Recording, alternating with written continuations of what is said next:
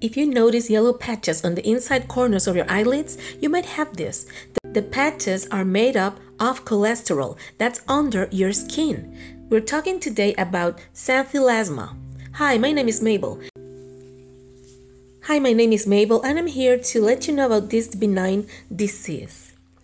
They aren't harmful, but if you don't like the way they look, your eye doctor can help you get rid of them.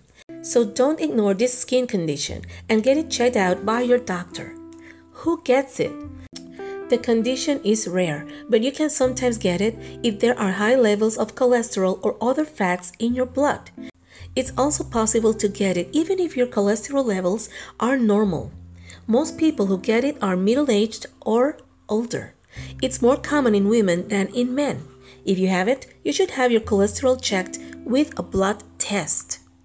What causes it? About half the people with xanthelasma have high cholesterol. You're more likely to get these growths if you have high LDL, that is the bad cholesterol, or low HDL, that is the good cholesterol. Inherited high cholesterol. Your doctor might call this familial hypercholesterolemia. The patches probably won't go away on their own, probably. How is it treated? The patches probably won't go away on their own. They'll either stay the same size or grow over time. If you're worried about how they look, you can have them removed. Your doctor can do that with one of these methods.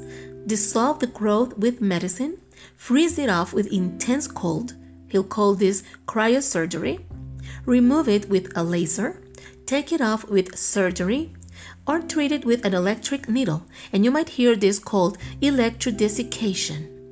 These treatments work well, but there can be side effects like scars, changes in skin color, turned out eyelid. The growths may come back, especially if you have inherited high cholesterol. When should I go to the doctor?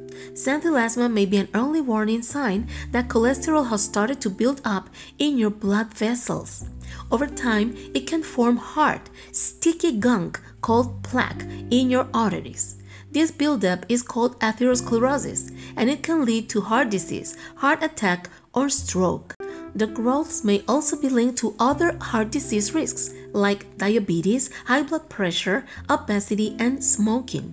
If you notice growths on your eyelids, if you notice growths on your eyelids and want them removed, see a dermatologist or an oculoplastic surgeon. That's an eye doctor who has also specialized in doing plastic surgery on the eye. Also, get your primary care doctor to check your cholesterol levels, blood pressure, and other heart risks. Until next time.